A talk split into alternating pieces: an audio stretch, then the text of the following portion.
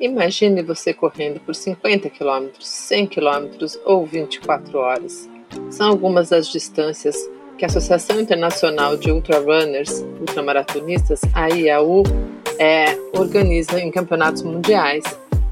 Tem algumas coisas que você precisa saber se você quiser ser um ultramaratonista, como por exemplo, ego auxiliar. Você já ouviu falar?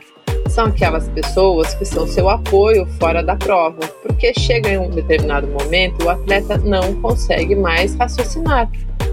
É, não sabe se é para reduzir ou aumentar o pace, não sabe exatamente se já é a hora da hidratação, da alimentação.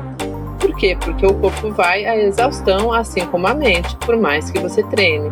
Então é muito importante você ter o ego auxiliar, que é aquele apoio fora da prova. Essa é uma dica que o psicólogo do esporte, Sussu Prisco, compartilhou com a gente. Quer saber mais? Então se liga no próximo episódio do Conexão Esporte é Saúde.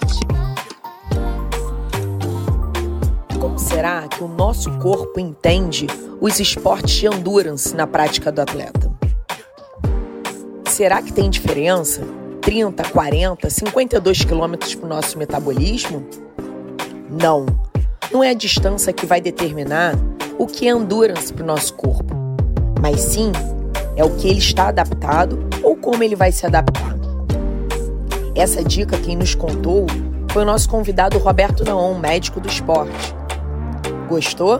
Quer saber mais? Então fique atento ao próximo episódio do podcast Conexão Esporte e Saúde.